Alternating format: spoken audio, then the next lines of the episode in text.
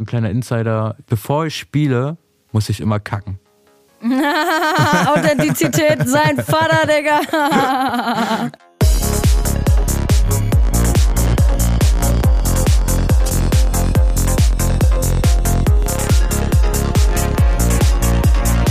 Hi und herzlich willkommen zu Trans Talk, dein Psytrance Podcast mit Way of Decay.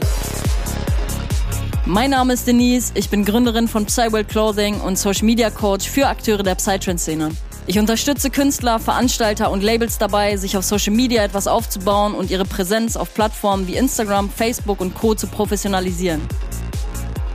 In diesem Podcast geht es um die Themen Psytrance, Progressive Trance, Spiritualität und Bewusstsein. In Interviews mit verschiedenen Menschen der Psytrance-Szene präsentiere ich dir alle zwei Wochen neue Themen und stelle dir neue DJs, Produzenten, Veranstalter und mehr vor. Meine Mission ist es, die Psytrance-Community enger miteinander zu verbinden und ein gewisses Bewusstsein für bestimmte Themen zu schaffen. Folge diesem Podcast jetzt, um immer up-to-date zu bleiben und ich wünsche dir viel Spaß mit der heutigen Folge.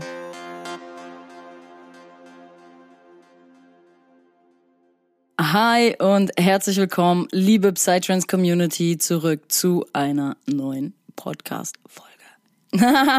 Freunde der Sonne, ich heiße euch herzlich willkommen zur neuen Podcast-Folge und heute zum nächsten Interview mit dem lieben Matthias.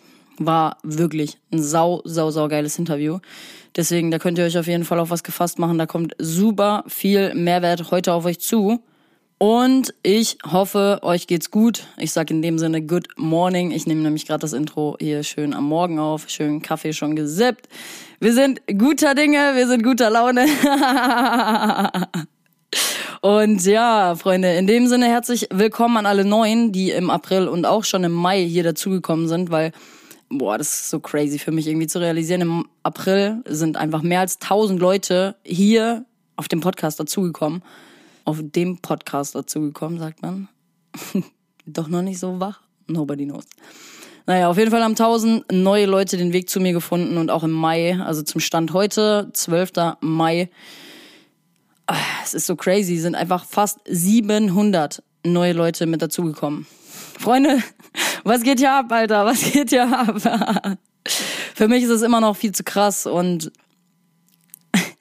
ich sag mal, es ist für uns also den Podcast und mich, fast zum Einjährigen zur, ja, es ist, es ist wirklich, also für uns ist das das größte Geschenk, für uns zwei beide hier. Weil wir feiern bald Einjähriges einfach. Das ist so crazy. Die nächste Podcast-Folge, die kommen wird, am 1. Äh, Juni. Ich dachte, wollte gerade sagen April. Was laberst du?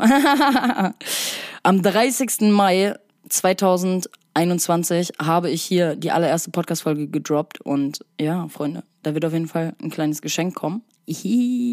Da könnt ihr euch auf jeden Fall drauf freuen, deswegen ähm, nächste Podcast-Folge wird auf jeden Fall wieder eine Solo-Podcast-Folge, die wird auch so deep. Ich denke mal, ich habe schon mein Thema gefasst.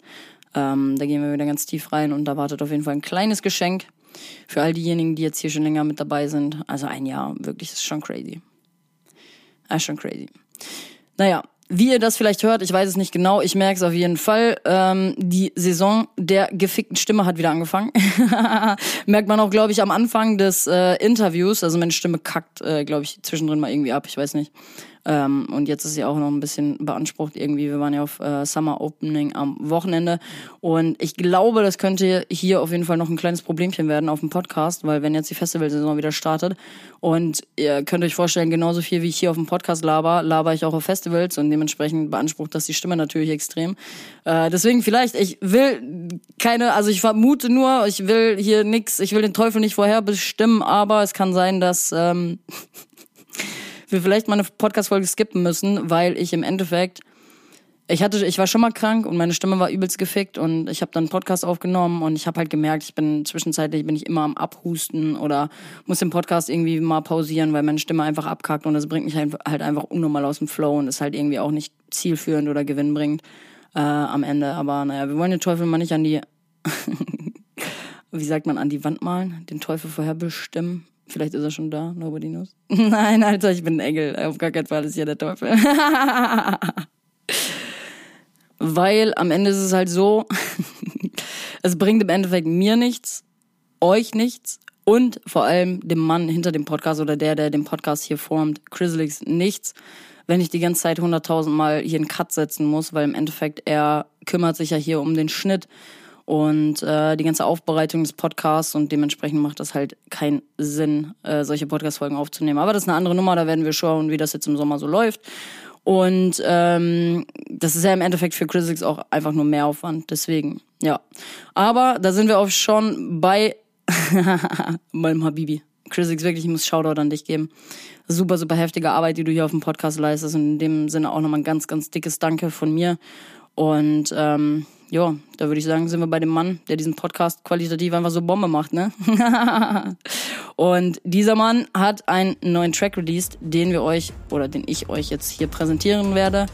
Und äh, da könnt ihr jetzt auf jeden Fall einmal quick and dirty reinhören, genießt den kleinen Ausschnitt und let's go.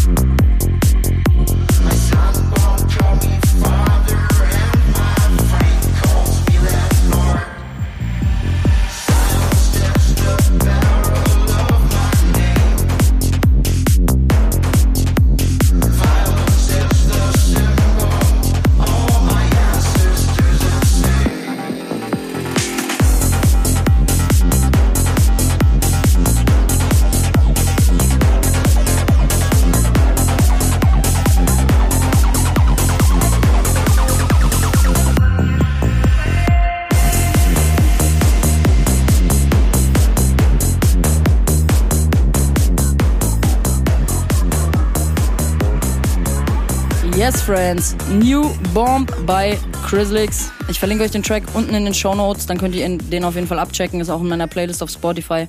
Äh, da könnt ihr auf jeden Fall auch einmal reinschneiden. Da gibt's immer die neuesten Tracks. Meine Go Up Psytrance Top 50 Playlist, die ist auch unten. Ihr findet sowieso alles unten in den Show Notes. Und an der Stelle noch ein kurzer Reminder an meine offenen Slots für meine Social Media Mentorings, weil ich plane nämlich immer noch die freien Slots für die nächsten Monate und ja, die Festivalsaison ist ja am Start und dementsprechend muss ich da ein bisschen gucken, wie ich das alles dribbel, weil die Wochenenden dann relativ vollgepackt werden. Oder sein, die Wochenenden werden sehr vollgepackt sein, sagt man? Ja. ja, auf jeden Fall wird auf jeden Fall heftig jetzt die Festivalsaison. Und ich freue mich einfach enorm drauf. Und ähm, deswegen, wer sich da einfach mal unverbindlich informieren will, was ich da mache, kann sich gerne auf meiner Website ein paar Infos dazu holen oder kann auch einfach gerne auf mich zukommen. Ne? Dann schnacken wir mal und äh, reden generell mal irgendwie über das ganze Thema Social Media als Künstler, Veranstalter oder auch als Label. So, ich meine, im Endeffekt, jeder muss sich heutzutage auf Social Media positionieren. Und dann schnacken wir einfach mal. Und unter meiner Website auf www.wayofdk findest du auch da die Kerninformationen, was ich da so mache den ganzen Tag. Und äh, ja, wenn du Probleme als Künstler, Veranstalter oder auch als Label hast mit Social Media, dann melde dich da gerne bei mir, weil ich spezialisiere mich seit wie lange? Ich meine, ich bin so lange schon in der Szene ähm, und auch im Social Media Bereich jetzt mittlerweile und ich spezialisiere mich da seit mehreren Jahren einfach auf den Bereich der elektronischen Musik. Habe im FaceMac ja mit Techno quasi angefangen. Also ich habe mich beim FaceMac um die ganzen Facebook-Kanäle gekümmert und habe dementsprechend especially so mein Wissen, was Social Media im Bereich elektronische Musik, aber auch vor allem Psytrance äh, angeht. Und ich helfe dir einfach dabei, dich da auf deinen Social-Media-Kanälen professionell aufzustellen. Und wir konzipieren da einfach eine multiple Social-Media-Strategie, die für dich funktioniert. Weil ich jetzt tatsächlich auch einfach merke, meine Social-Media-Strategie, meine multiple Social-Media-Strategie bringt mir gerade unfassbar viel Traffic auf dem Podcast und alles andere auch. Weil ihr müsst euch vorstellen, die Sets, die ich gerade hochlade auf Soundcloud, ich habe gerade unnormal viel Traffic auch auf Soundcloud. Dementsprechend ist Soundcloud für mich auch perfekt, weil der Algorithmus, müsst ihr euch vorstellen, wenn die Leute die Sets hören, dann pusht der Algorithmus danach zum Beispiel meinen Podcast. Und dementsprechend werden auch immer mehr Leute auf den Podcast über ähm, Soundcloud aufmerksam und dementsprechend ist es halt super, super geil. Und genauso läuft es bei YouTube halt auch gerade. Ich werde dies, also ich lade die Sets auf YouTube hoch und dementsprechend sehen die Leute auch über YouTube meinen Podcast und dementsprechend, ich denke, diese multiple Social Media Strategie ist auch gerade der Grund dafür, dass vor allem im April und im Mai so viele neue Leute hier dazugekommen sind. Dann natürlich noch TikTok dazu, Instagram, die Real-Aufrufe laufen auch total und dementsprechend ist es schon geil, so diesen ganzen Prozess einfach zu sehen. Und genau, Content Creation und Facebook-Werbeanzeigen sind auch Teil des Mentorings, auch ein super, super spannender Bereich, in dem einfach auch so viel Potenzial steckt. So, ähm, ja, deswegen. Wer sich gerufen fühlt, kann sich gerne bei mir melden. Anfragen da gerne per DM auf Instagram oder auch an hello at wayofdk.de und ähm, dann schnacken wir mal eine Runde. Und ansonsten, wir sind gerade schon mal bei Thema Sets gewesen, checkt die auch auf jeden Fall unbedingt aus. Die sind auch unten verlinkt. Da sind insgesamt mittlerweile sechs Stück am Start und äh, ist für jeden Musikgeschmack auf jeden Fall was dabei. Deswegen ähm, check it out. Link findet ihr in den Show Notes. Und in dem Sinne kommen wir nochmal kurz zu einer kleinen Zusammenfassung vom Interview. Und dann starten wir rein, People, würde ich sagen macht euch ganz entspannten Kaffee und dann ähm, ist echt super viel Mehrwert heute wieder dabei. Das freut mich so heftig. Das macht mich auch einfach mega happy, immer mehr zu merken, dass ich euch so viel Mehrwert liefern kann. Nicht nur, nicht nur durch die Solo-Podcast-Folgen, weil ich auch von immer mehr Leuten irgendwie Feedback bekomme, die zum Beispiel mit diesen Themen Spiritualität und Bewusstsein eigentlich gar nicht so viel am Hut haben, aber sich immer mehr die solchen Themen auch öffnen können durch die Solo-Podcast-Folgen. Und das macht mich super, super happy, aber auf der anderen Seite feiere ich es einfach extrem auch so zum Beispiel den Newcomern und den Leuten, die halt tiefer in der Szene ähm, beruflich, sage ich jetzt mal, drinstecken, durch die Interviews halt Mehrwert zu liefern und das macht mich sau happy. Und wir haben direkt mal zu Beginn im Interview die Frage aller Fragen geklärt, ob es Clay Ski oder Clay Sky ausgesprochen wird. Und wir haben zudem darüber gesprochen, was Matthias beruflich macht, beziehungsweise gemacht hat, weil er hat nämlich sau, sau, sau viel schon gemacht und in viele Bereiche reingeschnuppert und ähm, ja, wie im Endeffekt auch seine Leidenschaft für Goa entfacht ist. Und ich hatte tatsächlich auch schon ein schriftliches Interview mit ihm. Das findet ihr auf meiner Website www.wayofdk.de slash Interview minus Klaysky. Alter, was ein Hackmack hier gerade. Interview Klaysky auf jeden Fall. Ähm, da könnt ihr auch gerne mal reinschneiden, weil wir haben damals, na, was heißt, ja, ist doch schon ein bisschen länger her, aber wir haben auf jeden Fall ähm, im Interview super viel über die damalige Thematik ähm, Dirty Proc gesprochen, über seinen damaligen Dirty Proc-Style. Und ähm, ja, wir haben im Interview heute thematisiert, ob er sich noch diesem Stil unterordnen kann oder würde, beziehungsweise Spoiler vorweg, warum eigentlich nicht. Warum? Das beantworten wir heute. ja, Freunde, echt so viel Mehrwert heute wieder dabei und ähm, ja, ist echt crazy, weil wir haben im Endeffekt auch darüber geredet, welche Tipps Matthias Newcomer mitgeben würde, die in der Szene Fuß fassen wollen. Und wir haben darüber gesprochen, wie, man am besten an Gigs kommt. Also ihr seht selber, da sind schon super, super viele geile Fragen mit dabei, wo wir heute auf jeden Fall ein paar Antworten droppen werden. Drop, drop, drop, die drop, drop. Und kurze Eigenwerbung jetzt hier nochmal, bevor wir reinstarten. Festivalsaison ist ja bald wirklich, was heißt bald, das erste Festival Heine Mai war schon, war schon am Start. Nächste Woche ist schon Psy Circus. Ich hoffe, ich sehe den einen oder anderen auf jeden Fall von euch. Und ich würde mich auch freuen, wenn ich den einen oder anderen mit den Klamotten meiner Fashion Brand sehen würde. Shoutout an Psyworld Clothing. Und in dem Sinne, wenn ihr da auf jeden Fall noch Klamotten und fresh Outfits für die Festivalsaison sucht, dann checkt auf jeden Fall mal Psyworld Clothing auf Instagram ab und im Shop unten in den Shownotes findet ihr alles dazu. Und in dem Sinne würde ich sagen, wir starten rein. Ich wünsche euch heute ganz, ganz, ganz viel Spaß mit dieser Podcast-Folge Saudieb. Teilt das Ding auf jeden Fall gerne in eurer Instagram-Story oder in WhatsApp-Gruppen, Telegram-Gruppen, whatever. Spreadet das Ding, spreadet Love, spreadet Support nach draußen. Würde ich mich auf jeden Fall freuen. Und in dem Sinne, enjoy! Also, hi und herzlich willkommen, lieber Matthias. Äh, geil, dass du heute am Start bist, heute hier auf, zu Gast auf dem Podcast. Ja, stell dich gerne mal vor, der Community, who's that chick? ähm, ja, ich heiße Matthias, äh, bin aktuell 34 Jahre alt, komme ursprünglich aus Berlin, wohne jetzt seit zehn Jahren in Hamburg und bin tatsächlich auch vor zehn Jahren nach Hamburg gezogen, der Musik wegen. So lange mache ich jetzt auch schon Musik äh, in der Psytrance-Szene und ja, that's me. Warst du in Berlin auch schon in der Psytrance-Szene aktiv oder kam das in Hamburg erst? Ähm, nein, also aktiv nicht. Ich habe in, in, Berlin habe ich mich mit Psytrance das erste Mal auseinandergesetzt, als ich ähm, das erste Mal überhaupt ein Track in der Art gehört habe. Das war vorher nämlich immer Techno ähm, oder Drum Bass. Ähm, das waren halt so die Dinge, die ich kannte, die ich auch mochte. Und in dem Bereich war ich vorher nie aktiv unterwegs. Thema Drum Bass kommen wir ja heute auf jeden Fall nochmal drauf zurück. genau. Side Passion würde ich sagen, ne? Alright, direkt mal eine Frage vorab aus der Community von Sally. Und ich denke, das werden sich auch super, super viele fragen. Wird es Clay Ski oder Clay Sky ausgesprochen? Das ist wahrscheinlich never ending story bei dir, oder? ja, also ähm, es ist so, dass das tatsächlich, wie du schon sagst, eine never ending story ist. Clay Ski wird tatsächlich richtig ausgesprochen. Ähm, ich habe schon die unglaublichsten Varianten äh, gehört. Also auch im, ich sage jetzt mal, im internationalen Bereich gab es auch schon ganz witzige Aussprachen.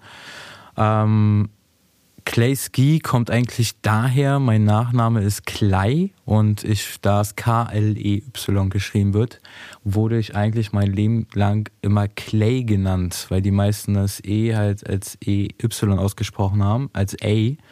Und ähm, mein Nachbar oder mein ehemaliger Nachbar, als ich meine erste Wohnung hatte, der hieß Hibinski.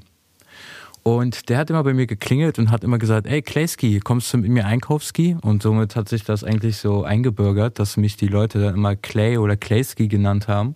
Und das dann auch eigentlich der Grund dafür da war, mir das als Künstlernamen anzueignen. Ich erinnere mich noch genau an diese Worte, als wir das äh, Interview fürs Face Magazin gemacht haben. Ja. eins ja. zu eins, genau die Story.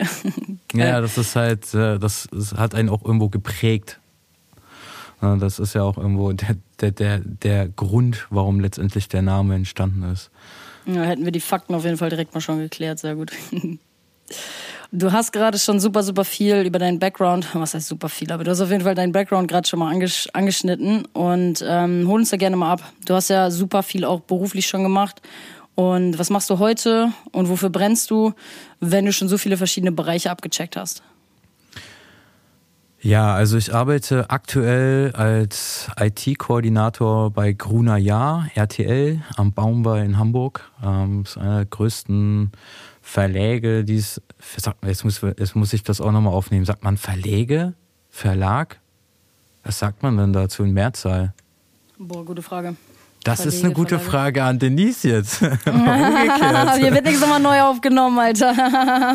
oh, geil. Verlage nee, oder Verlage? Nee, hier wird aber, nichts nochmal neu aufgenommen. Nee, das, das bleibt jetzt hier ja, so drin. Das ist jetzt die Frage. Okay, aber in dem Fall arbeite ich dort und äh, bin dort jetzt seit einem Monat unbefristet eingestellt, was mir auch meine Zukunft gesichert hat und ich auch dort bleiben werde und möchte. Wie gesagt, ich bin jetzt 34 Jahre alt. Ähm, man sollte auch ein bisschen in die Zukunft schauen.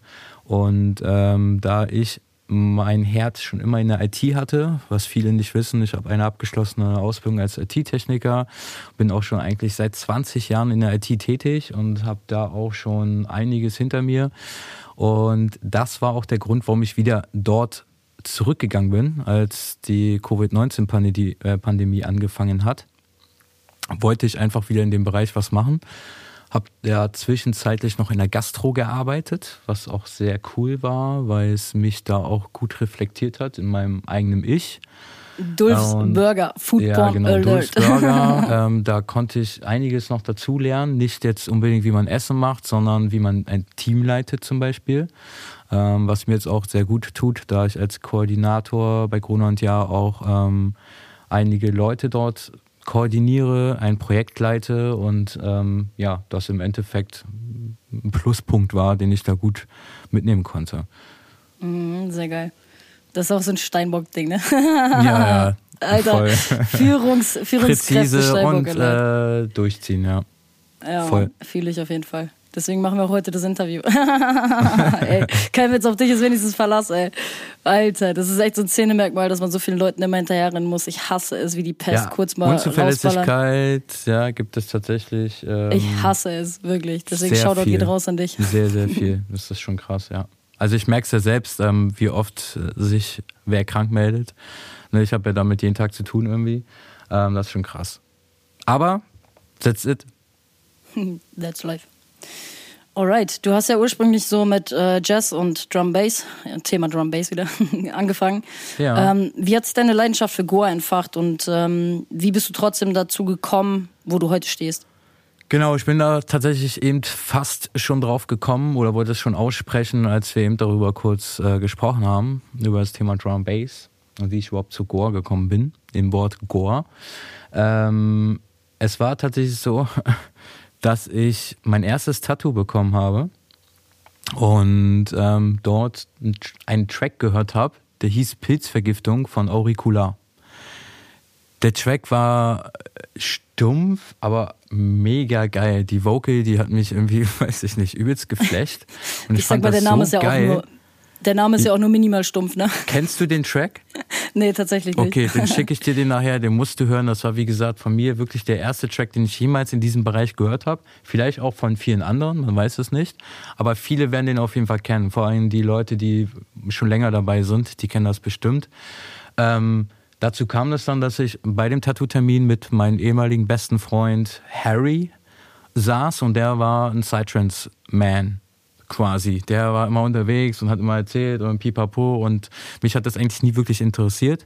Ähm, man kennt das ja, gerade im jungen Jahr ist, Jahren ist man ja schon sehr, ja, wie soll ich sagen, genreabhängig. Also man fokussiert sich da irgendwie auf ein, zwei Genres, die man dann kennt und gut findet. Aber was der Bauer nicht kennt, das ist er dann in dem Fall auch nicht. Und da war es dann natürlich auch manchmal so, dass man einige Musikrichtungen erst gar nicht an sich rangelassen hat. So war das auch damit tatsächlich. Ich dachte mir immer so, oh Gott, da laufen immer die komischen, gruseligen Menschen rum und keine Ahnung. Ende der Geschichte war, Harry sagt dann, pass auf, du kommst mit mir mit aufs Festival. Ist so, wie, wie heißt das? Und er meinte Wonderland. Und das war oh tatsächlich oh mein, mein erstes Festival, wo ich dann auch zum ersten Mal auf dem Floor gestanden habe, äh, so ein Track nicht nur gehört habe, sondern ein ganzes Set von Künstlern und ich war einfach nur geflecht. Erstmal die Tatsache, dass du da gestanden hast und gefühlt jeder Track einfach eine Geschichte erzählt, nicht einfach nur stumpfe Refrains, die sich immer wieder wiederholen und das immer weitergeht. Nein, hier ist von A bis Ende irgendwie eine Story gewesen, die ähm, so vielseitig war, dass ich da richtig Bock bekommen habe, mich damit auseinanderzusetzen. Das war tatsächlich der Start des Ganzen. Ja. Ist halt saugeil, weil wir einfach beide, also weil wir beide unabhängig voneinander einfach Wonderland als erstes Festival hatten. Krass, Alter. Ja, das ist, äh, das ist vor allem, ich hatte davor, muss man auch dazu sagen, ähm, eine Party, also ich habe vor dem Festival nur eine Zeitrance-Party im Wald erlebt. Das war im, im Wendland. Wendland ist sogar bekannt für so Waldpartys. Und da, da, war ich sogar nur der Fahrer. Also ich habe äh, damals die Jungs da hingefahren und wieder zurückgebracht, habe da sogar noch im Auto geschlafen und äh, habe nur Red Bull getrunken. Was anderes war da überhaupt gar nicht in meinem Kopf. Und ähm, das war so eigentlich das erste Mal, dass ich irgendwo für diese Musik war quasi. Und die, die Wonderland war dann das erste Festival, wo ich dann wirklich drei Tage auch war, muss man dazu sagen. Und zum Produzieren bist du dann wie gekommen? Zum Produzieren ähm, bin ich dann dadurch gekommen, dass ich, also man muss dazu sagen, als ich auf der Wonderland war, hat das, ich sag mal jetzt mal zwei, drei Monate gedauert. Dann habe ich mich mit der Musik ein bisschen weiter auseinandergesetzt und habe dann das DJ angefangen und habe dann ja fast anderthalb Jahre als DJ Musik gespielt. Und zwar unreleased Tracks von einem Künstler aus Dänemark, der bis heute unbekannt ist, weil er da keinen Bock drauf hatte. Ähm, aber ich habe nur seine Tracks gespielt und war damit schon eigentlich so ein Unique, weil keiner diese Tracks hatte. Und alle wollten aber immer diese Tracks hören. Also haben sie immer Kleisgeil natürlich äh, gebucht und auch die Sets dann immer gehört. Das ist eigentlich so auch die Entstehung äh, von dem Dirty Proc gewesen, warum ich mich dann so ein bisschen gefestigt habe und auch wiedergefunden habe tatsächlich. Das war ja auf jeden Fall großes Thema von unserem letzten Interview für alle, die ja. zuhören und Bock auf das Interview haben. Wir haben tatsächlich auch in Schriftform schon ein Interview geführt, da könnt ihr auch gerne mal reinhören. Reinhören, sage ich schon, reinlesen. das packe ich euch unten in die Shownotes rein, dann könnt ihr da auf jeden Fall das gerne mal abchecken. Und ähm, ja, wie war das dann? Hast du dir das ganze Wissen übers Produzieren dann irgendwann selbst beigebracht? Und wie kam es dann dazu, dass du irgendwann gesagt hast, ey, ich habe gar keinen Bock mehr auf so dieses reine DJing? Genau, um auf das eigentliche Thema zurückzukommen. Ähm, ein sehr guter Freund von mir, Timo, der hatte, ähm, also mir hat das schon lange nicht mehr gereicht, weil für mich hatte ich irgendwie nach anderthalb Jahren äh, im DJing nicht mehr so die Lust dran, weil im Endeffekt habe ich Sachen gespielt von irgendwen, was A nicht mir gehört, B ich das einfach ja nur diesen beschränkten, ich sag jetzt mal Raum spielen kann, weil man hat ja schon irgendwo dann auch entwickelt man Fantasien, man sagt, ich möchte gern das vielleicht so machen oder das wäre viel cooler.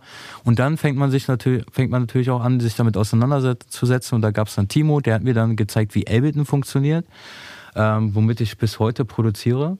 Und der hat mir eigentlich nur gezeigt, wie man eine, eine Kick und eine Bassline in einem Offbeat setzt.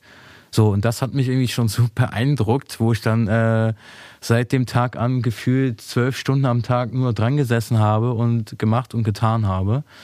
Ähm, ja, das war so das Produzieren. Ähm, das führte dann natürlich dazu, dass man dann auch Leute kennengelernt hat. In dem Fall ähm, waren das sogar die ersten, die ich kennengelernt habe und die mir auch da wirklich ein großes Stück beigetragen habe, waren einmal Benzo, ähm, mittlerweile, glaube ich, auch bekannt. Äh, ich hatte, ihr hatte, glaube ich, auch irgendwie Interview, soweit ich mich mhm, erinnern genau. kann. Genau. Letztes ähm, Interview war mit Benzo. Genau. Er ist einmal einer der Gründer und tatsächlich Weirdelic, WRD auch oh, genannt. Schatzi Baby. Der junge Mann, der hat mir eigentlich so das mit am Nasen gebracht. Also wir haben da wirklich sehr, sehr viel Zeit nebeneinander gesessen. Das kann man sich schon fast gar nicht zusammenrechnen. Das war unzählig. Leroy, come back. come back. Viel produziert, sehr viel produziert. Er hat mir sehr, sehr viele Tipps mitgegeben. Er hat mir auch immer ehrliche Kritik gegeben. Benzo übrigens auch, ist, äh, was ihn betrifft, er ist immer eher sehr, sehr ehrlich, was manchmal auch ein bisschen wehtut. Aber ähm, ja, das, das, kannst du ja auch ganz gut, ne? Genau, das ist aber letztendlich das, woraus du dich entwickelst. Ähm, wenn du eine ehrliche Meinung bekommst und darauf aufbaust und das dir nicht zu Herzen nimmst und das eher als negativ reflektierst. Ja? Also da baust du ja irgendwo was auf, wenn du dir das annimmst. Nehmt euch das zu Herzen, liebe Newcomer, die hier zuhören. Ist, ist wirklich so. Also ähm, kann ich wirklich jedem an, ans Herz legen. Ähm, Kritik ist manchmal hart. Also ich habe auch schon von also wirklich krasse Kritik bekommen, wo ich an meiner Musik gezweifelt habe, bin ich ehrlich. Aber ich habe es angenommen und habe einfach etwas geändert und habe auch gemerkt, dass es der richtige Weg war, ganz klar. Mm, ja, smart, sehr smart. Habe heute noch mit Moritz über dich geredet, so weil er auch meinte, so, ey, Matthias ist so ein korrekter Dude einfach, der hilft mir in so vielen Hinsichten einfach weiter. Und da sind wir auch, glaube ich, bei dem Punkt Kritik wahrscheinlich, ne? Also Moritz, Total Balance, Shoutout geht raus. ja, auch ein guter Mann. Den ja, begleite ich seit Anfang an, also wirklich seit Anfang an begleite ich den. Und ja, also klar, auch da gab es viel Ehrlichkeit, aber auch viel Emotionen auf beider Seiten. Und ähm, ich habe ihn nicht umsonst auch äh, zu Woodmore geholt in die Booking-Agentur, ähm, weil er halt einfach äh, ein kleiner Stern am Himmel ist, der da Ja. langsam anfängt leu zu leuchten. Und ähm, ja, warum nicht? Ähm, kann man nur Gutes tun und der Junge hört zu. Muss man ganz klar sagen. Man sagt ihm was, er hört zu, setzt es um, es funktioniert. Ne? Ey, total. Er ist auch einfach super wissbegierig. So. Er fragt mir so viel. Ich glaube, er wird irgendwann unser Endprodukt sein. Bei dir aus produktionstechnischer Sicht und bei mir aus Social Media Sicht, weil er fragt auch immer super, super viel und ist super wissbegierig, was das ganze Thema Social Media angeht und sagt so, hey, ich will mich weiterentwickeln. Und das ist auch so ein Ding, wo ich wirklich sehe, der Junge hat Potenzial, weil der ist der Einzige, der Einzige, der bisher fucking viel Geld in ein Coaching investiert hat. Nicht bei mir, kurze Eigenwerbung. Aber ähm, ein PR und Öffentlichkeitsarbeit Coaching. So, wo ich mir denke, niemand, also fast niemand in der Szene ist bereit dafür, so viel Geld Ja. zu investieren, um sich weiterzuentwickeln. Und alleine daran siehst du auch schon, wie viel Potenzial dieser Typ hat und wie Bock der auch auf das ganze Ding hat. Und Das mit was für einer Professionalität der auch einfach daran geht. Absolut, weil er aber auch ähm, weiß, dass man dafür etwas tun muss. Ähm, sehr, sehr viele Eben, Leute wollen von heute auf morgen ähm, dieses, dieses Künstlerdasein haben, was alle anderen haben. Ich möchte das jetzt auch, unbedingt. Aber es funktioniert so nicht und viele ähm, nehmen das dann in dem Fall nicht wahr und wollen natürlich dann auch nichts investieren, weil sie wissen, ähm, es kann, aber es muss nicht funktionieren. Ne? Und da ist halt einfach der, der schmale Grad zwischen, ich sag mal, Selbstbewusstsein und Arroganz, kann man schon fast sagen, weil man ähm, denkt, dass alles, was man macht und anfasst, Gold ist. Nein. Das funktioniert so leider nicht. Ähm, auch hier, gerade in der Musik, spielt auch Erfahrung eine große Rolle, würde ich schon behaupten. Ähm, wo wir da auch wieder beim Thema Entwicklung waren, weil im Endeffekt kann man sich nur entwickeln, indem man auch wieder beim Thema Kritik das annimmt und sich einfach verbessert. Ja, voll. Ey, stimme ich dir auf jeden Fall zu 100% zu. So, Fehler machen, wieder aufstehen. Fehler wieder Genau. machen, wenn man Genau. so nicht gecheckt hat. Völlig natürlich, macht jeder Mensch, sollte auch jeder Mensch machen, weil sonst wäre es irgendwie merkwürdig. Und ähm, vor allem würde da auch dann nichts draus entstehen. Voll, voll. Und einfach auch mal bereit sein, einen Step zu gehen. Das finde ich ist halt super, super, Ja, super ich habe wichtig. auch viele Fehler gemacht. Das ist wie gesagt natürlich und das gehört auch dazu. Sehr geil. Ich bin aber auf Thema Moritz gekommen, weil er nämlich die nächste Frage, ja, also sie hat sich ein bisschen mit meiner auch gedeckt, weil du ja auch sehr vielfältig, sage ich jetzt mal, aufgestellt bist, was Genres angeht. Also du produzierst auch Drum Bass hier und da. Ja. Und ähm, seine Frage war trotzdem, schlägt dein Herz für Psytrance? Moritz hat gefragt, warum Psytrance und nicht Drum Bass? Also ich bin jetzt ganz, ganz ehrlich, das wird viele schockieren, aber mein Herz schlägt für Drum Bass. Man merkt Ähm, das direkt an deinen Instagram-Stories immer. Junge, was für Ja. Maschallah-Tracks einfach da drin immer. Ich denke mir also so, in uff. erster Linie bin ich immer noch der DNB-Junge, schon immer gewesen. Ich muss aber ganz ehrlich was dazu sagen. Drum Bass liebe ich. Ich liebe es einfach auch, weil ich sehr lange Schlagzeug gespielt habe, was auch viele gar nicht wissen. Ähm, aktiv in der Schulband sogar. Und da ist es halt so, dass Psytrance aber ganz andere Dinge mitbringt. Zum Beispiel hasse ich zu Drum and Bass auf Partys zu gehen. Ich hasse es dazu zu tanzen und ich fühle mich in der Produktion auch eingeschränkt. Ähm, Im Psytrance äh, ist es absolut wesentlich vielseitiger in der Produktion, in dem, was du machen kannst, in all diesen Dingen, ähm, wo ich mich manchmal bei Drum Bass, also ich produziere auch aktiv gerade eine EP, ähm, dazu mal äh, auch zu kommen noch, kommen wir später noch. Ähm, nur ist es da, dass ich da manchmal so denke, okay, das ist vielleicht zu, too much, das hat nicht mehr viel mit Drum Bass zu tun. Im Psytrance habe ich das Gefühl, es ist endlos. Also keine Ahnung. Also ich weiß nicht, warum das so ist. Vielleicht ist es auch nur ein Irrglaube, aber irgendwie ge- geht da gefühlt alles. Und es wird trotzdem gefeiert.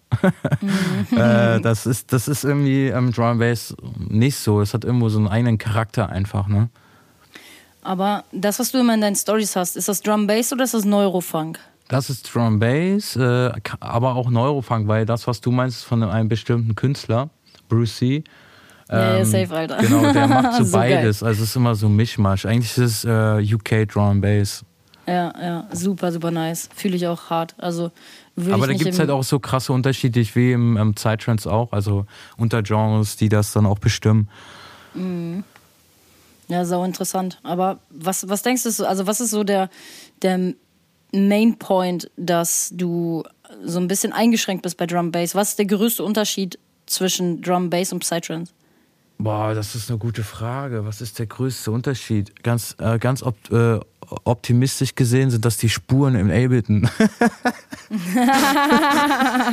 äh, mehr kann ich da gerade nicht zu sagen, weil, wie gesagt, das ist halt einfach, jeder, jede Musik ist ja anders als die andere, aber ich fühle mich da nicht so frei einfach. Ich weiß nicht warum, ich kann es einfach nicht beantworten. Vielleicht ist es auch etwas Persönliches. I don't mhm. know. Ne, lassen wir so stehen, ist okay.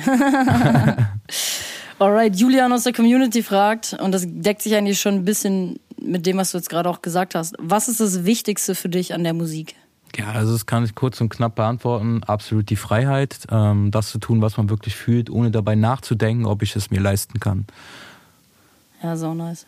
So nice. Also das ist Passion. wirklich so, ähm, ich kann machen, was ich möchte, ähm, nur mit dem, was ich weiß, was ich mir selbst angeeignet habe, was nichts gekostet hat und ich nichts ausgeben muss. Und das ist irgendwie so diese absolute Freiheit, ähm, was eigentlich letztendlich jeder machen könnte. Klar, man braucht irgendwo einen Computer etc. etc. Aber Musik zu machen braucht man halt eigentlich nichts, außer vielleicht eine Gitarre mit einer Seite. Und das ist irgendwo das, was ich damit auch meine. Also du bist halt wirklich unabhängig darin.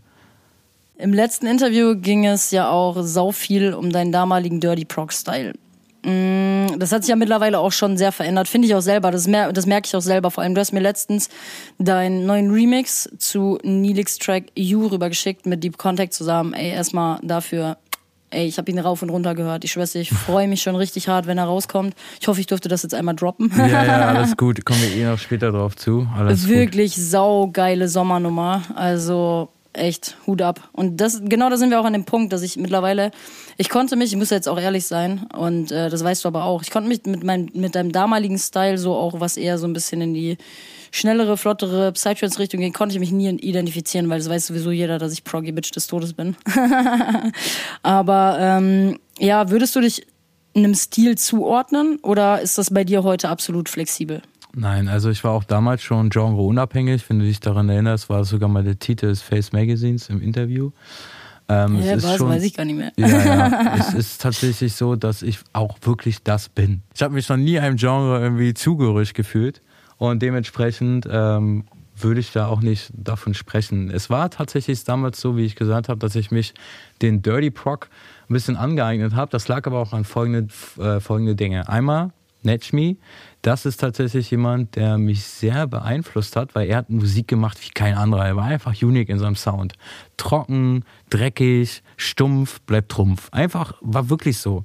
Und habe das auch gemerkt, wenn ich so stumpfe, umso stumpfer meine Tracks waren, die ich produziert habe, umso krasser sind die Leute aber ausgerastet. Wirklich, kein Scheiß. Was ich heute manchmal, bin ich ganz ehrlich, ähm, bei einigen Tracks, wo sehr viel mehr Wissen, Arbeit und auch Zeit drin steckt, manchmal nicht reflektiert. Ähm, was aber nicht heißt, dass es schlechter ist. Es ist einfach nur, was mir irgendwo sagt, okay, das ist jetzt Musik, es ist halt nicht einfach nur stumpf äh, Party, weil man muss nämlich zwei Dinge unterscheiden. Ähm, es gibt Musik, die irgendwo zum Party machen ist. Klar, jeder geht auf Party auf ein Festival, aber es gibt immer noch verschiedene Bereiche. Ne? Es gibt das Ruhigere, es gibt das Emotionale, das Melancholische, so ne, das, was völlig abgeht. Dann kommen da ein paar Triplets reingeflogen und plötzlich sind das wieder nur ein paar Offbeat-Noten, die melancholisch begleitet werden. Und diese ganzen Unterschiede, sich da einem Genre festzuhalten, war ich nie der Typ. Ich mag es mal traurig, ich mag es mal hart, ich mag es mal lustig. Mir ist das immer egal gewesen. Und ähm, ich habe mich nur irgendwann dem Dirty nicht mehr hinzugezogen geführt, weil es einfach für mich irgendwann, wie ich schon gesagt habe, stumpf geworden ist und ich dann auch durch einen ganz bestimmten Track einen kompletten Change in meinem Kopf bekommen habe. Und das war tatsächlich Be Like You ähm, den ich oh mit WAD geremixed habe. Da muss ich auch eine witzige oh Story Gott. zu erzählen. Ich habe diesen, äh, dieses Be Like You war ein Remix-Contest und es gab nicht einen einzigen, der nur ansatzweise einem Zeit- oder Gore-Track äh, darauf geremixed hat. Es gab nur EDM, Hip-Hop, ich weiß nicht, was es da alles gab. Es gab gefühlt alles, nur nichts in dieser Region. Und ich fand den Track, beziehungsweise die Vocal, fand ich so geil. Ich habe zu Leroy gesagt, Digga, lass uns diesen Track machen. Er hatte erst keinen Bock. Er hatte erst keinen Bock darauf, weil er gesagt hat, da kriegen wir keine Bassline drauf. Und ich habe gesagt, doch, weil die Bassline, äh, die Vocal war von der BPM scheiße, um das mal zu sagen, um die äh, nicht zu schnell und nicht zu langsam letztendlich zu pitchen, damit die dann auch passt. So, und da haben wir dann haben uns dann dafür entschieden, das mit Triplets zu machen. Und das war dann auch die Lösung letztendlich. Ähm, indem man die Vocal darauf gegatet hat, dann war, ist das nicht so aufgefallen und jetzt ist es eigentlich perfekt geworden. Ähm, ist immer noch einer meiner absoluten Favorite Tracks, obwohl das überhaupt nichts mit dem Stil zu tun hat, was ich vorher gemacht habe, aber das war ja so der erste Track nach dem Dirty, sage ich mal. Und auch irgendwo so ein Punkt zu sagen, hey, also das hat mit Dirty gar nichts zu tun. Ich habe es einfach nur gemacht, weil ich Bock drauf hatte und jetzt mache ich was anderes. Und mittlerweile ist es wirklich so, dass ich Musik nach Stimmung mache. Wenn ich Bock drauf habe, einen EDM-Track zu machen, wie Alchemie, der schon echt sehr kommerziell ist, finde ich, dann habe ich da Bock drauf. Wenn ich äh, zwei Tage später irgendwie Bock drauf habe, einen Remix von Nelix zu machen, ähm, weil er mich gefragt hat, dann habe ich da Bock drauf. Ähm, ich konnte mich noch nie dem festsetzen. Ich konnte trotzdem immer meine Sets so bauen, dass das kein aufgefallen ist. Ey, das ist das auch immer nice. so ein bisschen schwierig gewesen, muss ich ehrlich sagen. ich finde das super, super nice, weil ich kann mich dem halt voll, also ich gehe damit mega in Resonanz, weil im Endeffekt ist es bei mir auch so, weißt du, mal bin ich so richtig in der Stimmung quick and dirty, aber so richtig Rambazamba 145 BPM, nur Triplets, einfach in die Fresse.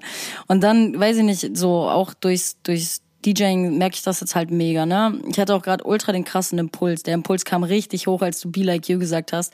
Ich so, oh mein Gott, ich habe letztens in meiner Instagram-Story geteilt, dass ich ein Set für die Girls machen werde. Und dieser Track wird auf jeden Fall mit da reinkommen. 100 Prozent. so, und das ist bei mir halt auch so. Weißt du, mal habe ich Bock auf Quick and Dirty, dann habe ich aber auch wieder mega Bock auf dieses melancholische und einfach Melodic Prog.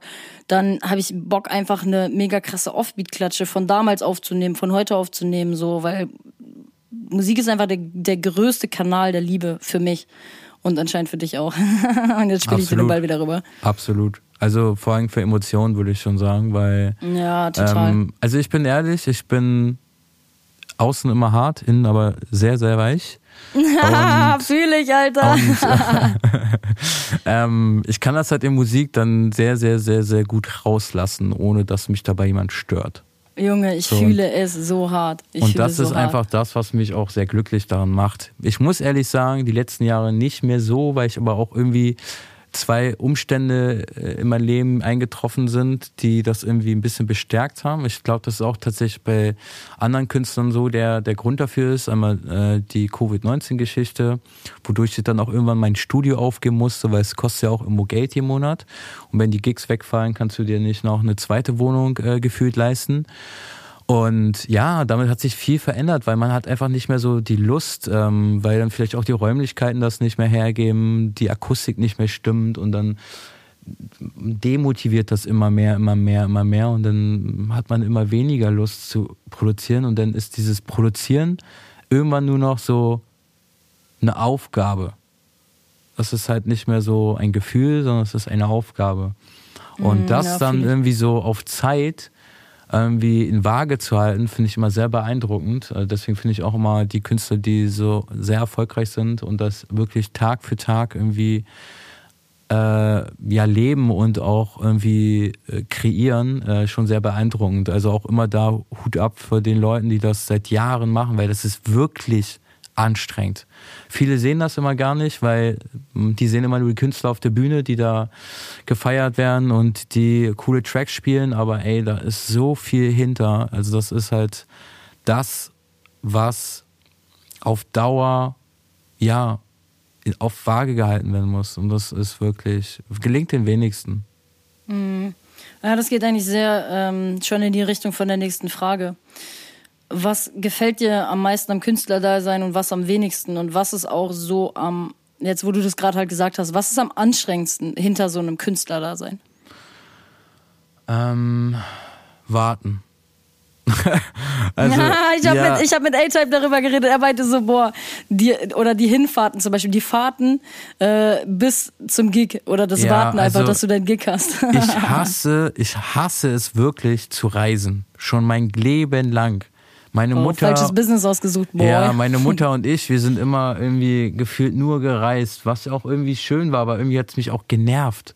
So, weil ich wollte lieber raus mit meinen Jungs und äh, irgendwie was machen oder was spielen oder irgendwie sowas. Ähm, aber Mama wollte immer irgendwas unternehmen, was ja auch gut ist. Also es macht ja auch völlig Sinn, mit seinem Kind was zu tun. Aber ich hab's gehasst. Und irgendwie hat sich das so eingebrannt, würde ich schon fast behaupten, dass immer, wenn ich auf Reisen bin, ich immer irgendwie das Gefühl habe, ich mache was mit meiner Mutter jetzt so. Was nichts Negatives ist, aber es ist halt so der Grund. Du bist doch auch viel umgezogen, oder nicht? Glaubst du, das hatte auch einen Impact? Das kann auch sein, ja. Also ich bin auch viel umgezogen, guck das mal hier. stimmt. Das kann sein, dass Schlauer das auch Fuchs. was damit zu tun hat, ja. Das kann gut sein. Das, das äh, Ah, streite Wir kommen dem Ganzen hier näher. ab. Aber äh, um auf das Thema zurückzukommen, Warten ist auf jeden Fall einer der Dinge, die ich überhaupt nicht abkann, und zwar das Warten vor dem Spielen. Ich hasse es, weil die Minute wird zur Stunde, die Stunde wird zum Tag und irgendwie äh, hört das gar nicht mehr auf. Und wenn du dann gespielt hast, ähm, fühlt sich so an, als wenn es irgendwie fünf Minuten waren. Aber dieser Prozess, allein nur dieser Prozess, das ist für mich immer irgendwie das anstrengendste, ja, anstrengendste nicht, aber das nervigste. Ähm, Aber das, was du zurückbekommst von den Leuten auf dem Floor, Ja. minimiert das dieses ganze Ding nicht? Also so, dass es das ausgleicht in dem Sinne? Ab, absolut, absolut. Ähm, auch nicht immer, bin ich ehrlich. Ähm, es kommt immer darauf an, wie du dich fühlst, würde ich auch behaupten. Also es gab schon Tage, da habe ich, bin ich rausgegangen und hatte keine Lust. Das hat aber auch was mit ganz anderen Sachen zu tun, ähm, wo man einfach ja unglücklich mit sich selbst war und auch mit der eigentlichen Gesamtsituation, wie das gerade verlief und verlaufen ist, auch wieder äh, vor dem Covid oder im Covid. Und das sind natürlich auch Dinge, wo man dann irgendwie demotivierter an die Sache rangeht, aber das dann auch so ein bisschen merkt. Ne? Also das reflektiert das dann auch so ein bisschen aufs Publikum. Ne, Du bist halt nicht mehr derjenige, der da immer rumhüpft, sondern plötzlich bist du derjenige, der dann da ja ein bisschen gechillter einfach nur chill steht und irgendwie seine Musik spielt. Ja. Wie ist denn das? Bist du immer noch aufgeregt, wenn du deine Gigs hast oder Ja. überhaupt gar nicht mehr? Ähm, es kommt tatsächlich immer aufs Gig drauf an.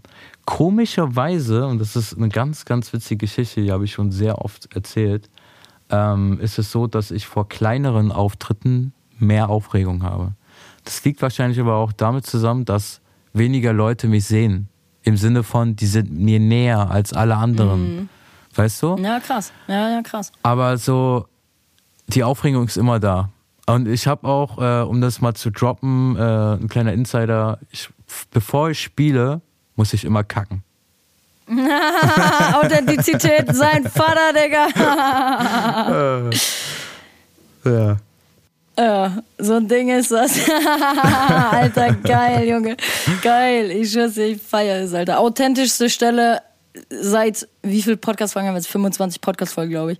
Authentischste Folge. Ich glaube, ey, oh mein Gott, ich mache das als Intro. Darf ich das als Intro nehmen? Gerne. Alter, ich hab sein Go, ich hab sein Go. Ich schwör's dir, ey, geil. Ich mach das geil. wirklich. Kein Witz. Chris hört das jetzt, der kann ja direkt an den Anfang packen, Alter. Ja, er wird sich, der wird sich auch schon weglachen gerade. ich glaube, das Oh, haben geil. sogar äh, auch andere Künstler, würde ich behaupten. So dieses Aufregungsding einfach. Ne? Jeder hat da so ein Ja, eigene, ja. eigene, eigenes Ding irgendwie. Ja, manche sippen sich erstmal direkt äh, fünf Shots rein und manche gehen halt kacken, ne? ist ja halt auch ein menschliches Bedürfnis, was soll man machen? Ah, geil.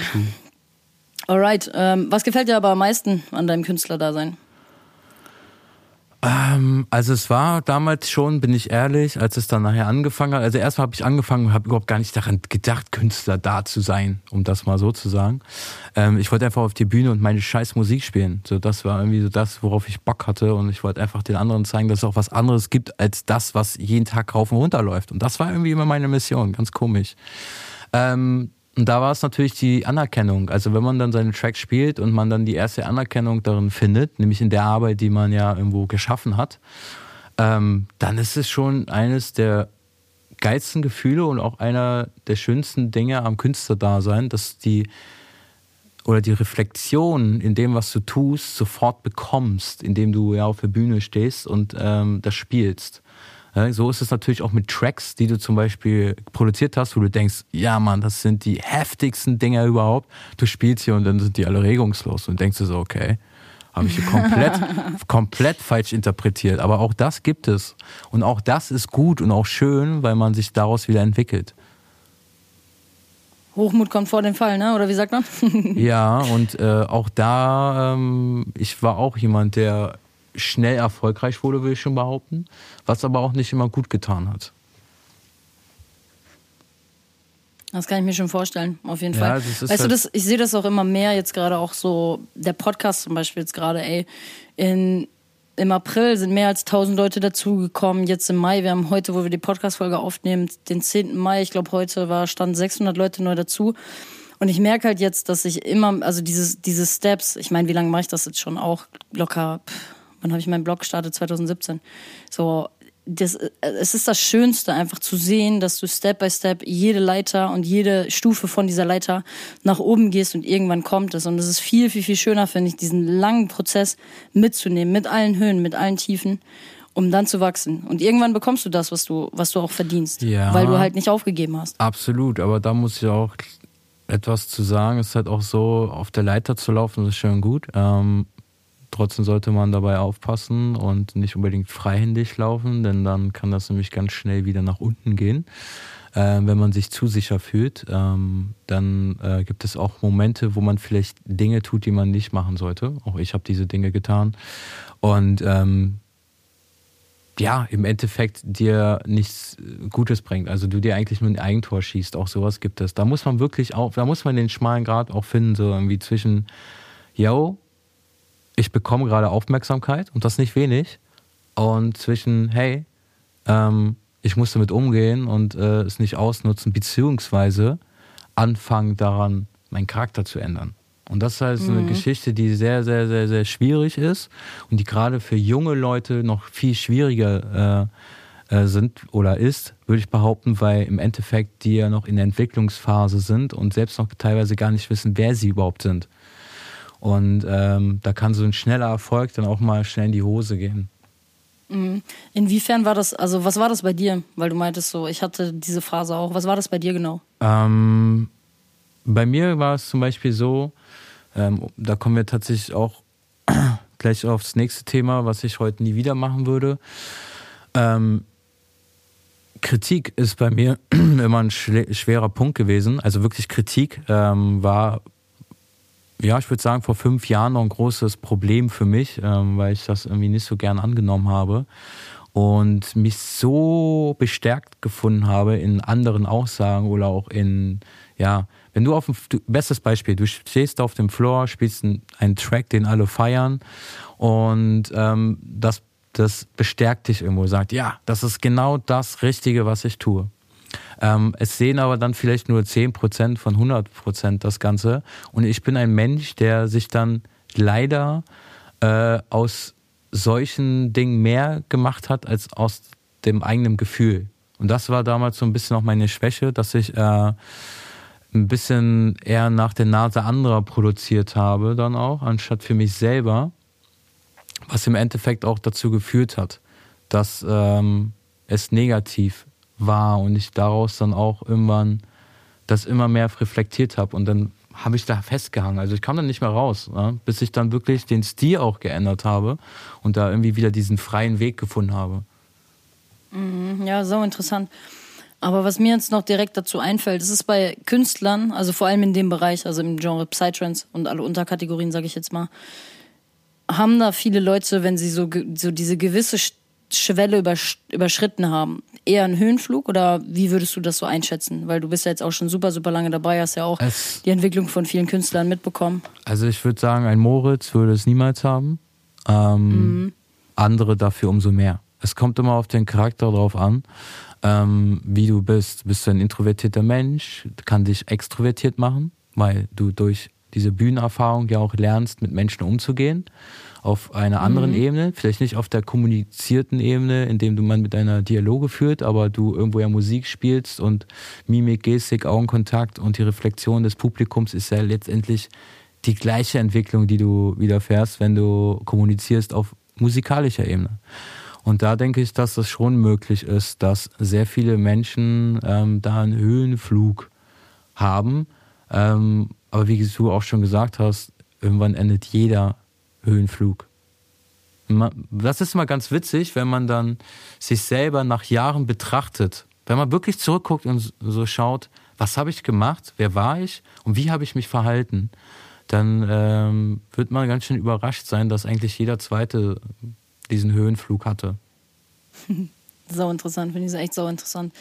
Aber ja, im Endeffekt, das Leben schenkt dir immer genau das, was du brauchst. Und ich glaube, die Leute, die dann halt diesen Höhenflug haben, die brauchen ihn auch genau, um dann halt irgendwann zu realisieren, ey, uff, schalt mal eine Nummer zurück. Voll. Da entsteht halt auch mal viel Neid, äh, der eigentlich total unberechtigt ist. Ne? Also muss man auch dazu sagen.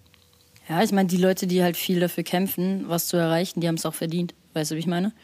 So auch. Ja, absolut. Die, absolut. die Leute, die Nilix haten, da denke ich mir jedes Mal so, geh weg, Alter. Geh weg, guck mal. Ja, also das ist halt auch so eine Sache, immer irgendwas zu haten. Im Endeffekt muss ich mir immer die Frage stellen, würde ich es jetzt in diesem Moment besser machen?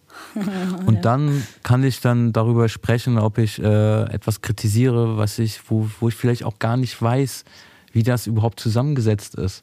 Ich kann meinen Geschmack äußern, klar, ich habe ja jeder hat Musikgeschmack oder jeder hat äh, ne, auch äh, Geschmack im Essen und das ist auch völlig natürlich und das sollte man auch jeglicherweise respektieren.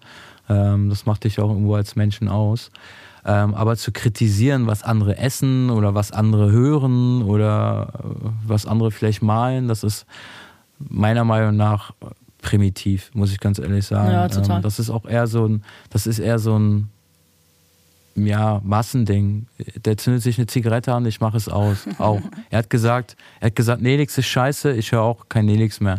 So, weißt du, das ist dann manchmal auch so, glaube ich, so dieses gesellschaftliche, was dann eigentlich zu diesen ja, unnötigen Aussagen. Ja, safe. Smart. Kommt, ne? Ja. Alright, back to topic, würde ich sagen. Back to topic, ja. Wie baust du deine Tracks auf und wie sieht dein Studio-Equipment aus? Ja, also mein Ich weiß es, ich weiß es. aktuell ist eigentlich recht bescheiden.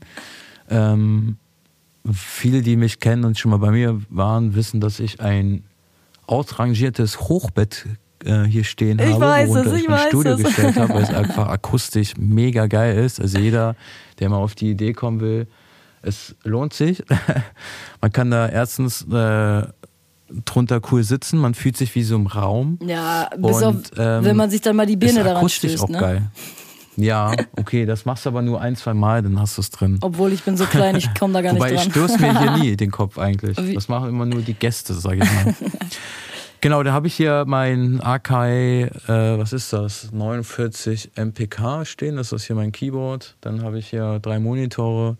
Ich habe hier Fostex PMK2 Boxen, die habe ich tatsächlich, Studiomonitore, um genauer zu sein.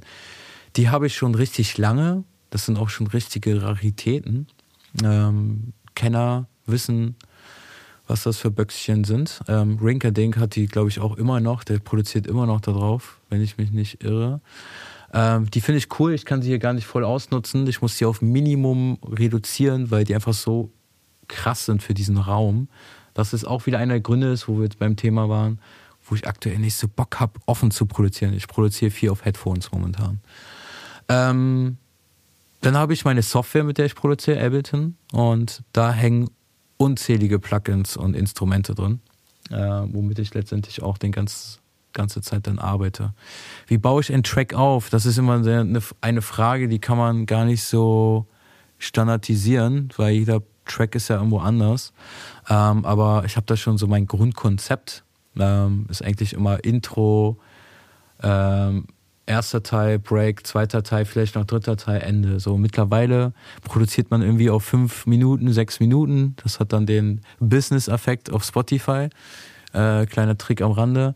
Denn früher hat man, war Standard, dass man sieben und acht Minuten Tracks produziert hat mit zwei Breaks und Intro und Outro und keine Ahnung was. Ist ja heute eher unüblich geworden. Aber was feierst du denn mehr? Ähm, Wir hatten die Thematik nämlich im letzten Interview auch schon mit A-Type. Ja, also ich bin ehrlich, ich feiere die neue Variante mehr. Warum? Weil da mehr Drive drin ist. Mhm. Ich habe mir meine ganzen Tracks alle angehört, die sieben und acht Minuten hatten.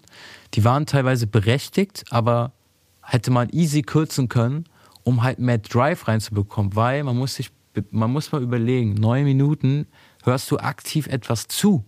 Aktives Zuhören ist das schon sehr anstrengend für, fürs Gehör und auch für, den, für, für dich selbst. Und wenn du dann so einen Track neun Minuten zuhörst, dann kann in den neun Minuten auch mal eine halbe Stunde wirken. Weil wenn der Track so langweilig produziert ist zum Beispiel, oder was heißt langweilig, ist auch wieder ein Geschmack, aber wenn der Track nicht viel Aufbau hat und das Arrangement vielleicht ja minimal gehalten ist, dann passiert da auch nicht viel und dann wirkt dieser Track endlos. So, und das ist irgendwie das, was manchmal zu viel war. Ich habe das auch in meinen, wie gesagt, meinen ganzen Tracks von früher alle reingehört und ich finde die zu lang mittlerweile. Ich weiß nicht, ob das so dieses neue Hirn ist, was irgendwie auf diese kurzen Tracks getrimmt ist oder so. Ich wollte gerade sagen. Ich weiß es nicht. Ich weiß es wirklich nicht, aber das ist irgendwie, fühle ich es einfach nicht mehr. Im Endeffekt ist es ja auch so, die Leute haben halt weniger Zeit und auch die Aufmerksamkeitsspanne von den Leuten ist halt so wie, wie so eine Rosine einfach Absolut. geworden. Absolut. Vor allem, wenn du mal überlegst, wenn du jetzt acht Minuten Tracks produzierst, welcher DJ spielt den acht Minuten? Der cuttet den irgendwo eh bei drei Minuten, macht einen Übergang zum nächsten. Warum willst du da acht Minuten produzieren, wenn du die Hälfte produzieren kannst? ja, du musst es halt auch mal ein bisschen aus DJ-Sicht sehen. Ne? Also damals habe ich immer produziert, produziert, produziert, aber nie darüber nachgedacht, dass vielleicht auch jemand mal deine Musik spielen möchte. So, da kommt das dann ja natürlich auch noch dazu, dass man dann guckt, wie man sein, die Tracks aufbaut, ne? dass sie dann auch möglichst zum Ende hin äh, oder auch am Anfang übergangsfähig sind, wo ich aber auch mittlerweile, also manchmal drauf scheiße, wenn ich ehrlich bin. Ist ja nicht dein Bier, ne? ist, ist nicht mein Bier, nein, aber man kann ja auch andere Stellen nehmen, die dafür gut geeignet sind. ähm, aber manchmal sehe ich dann eher so den Inhalt anstatt den Nutzen. So. Geil. Einfach mal gekonnt drauf scheißen. genau. Alright. Was hast du innerhalb deiner hier steht XXX Jahre produzieren. Wie viel waren es? Zehn, ne? Mehr als Nein, zehn? also zehn Jahre, äh, zehn Jahre bin ich jetzt in der Musik und davon sind das jetzt acht Jahre Produktion. Alright, dann fangen wir nochmal an. Genau. Was hast du innerhalb deiner acht Jahre produzieren am meisten gelernt und was würdest du aus heutiger Sicht nie wieder machen? Ähm, wie ich schon mal gesagt habe, würde ich tatsächlich meine Zeit mehr der Kritik widmen, was ich anfangs nicht getan habe. Ähm, ich würde weniger Zeit in Neid stecken, was ich am Anfang auch ein bisschen zu viel getan habe. Und ich würde gerade am Anfang ähm, auch mal zuhören und ähm, Vorschläge umsetzen, anstatt mir das einfach ins Negative zu werten. Mhm. Ähm, was ich nie wieder machen würde, ist äh, tatsächlich eine sehr gute Frage.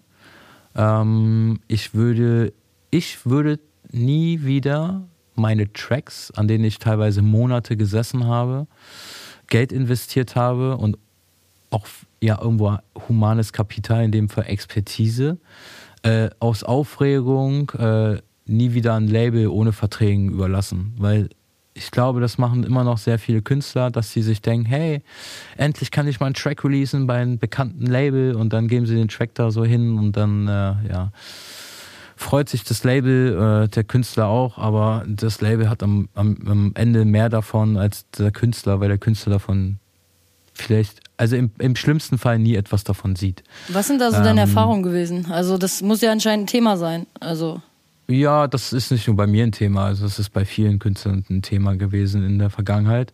Ähm, da möchte ich auch auf gar keinen Fall irgendwie namentlich drauf eingehen. Ähm, aber es gibt hier und da auf jeden Fall auch Label, die ähm, ja, so ein bisschen den Nutzen im Künstler sehen. Klar, es macht jeder, es ist, davon lebt ein Label, das ist völlig natürlich. Aber wenn es da ums Ausnutzen geht, dann finde ich das eigentlich nur schade.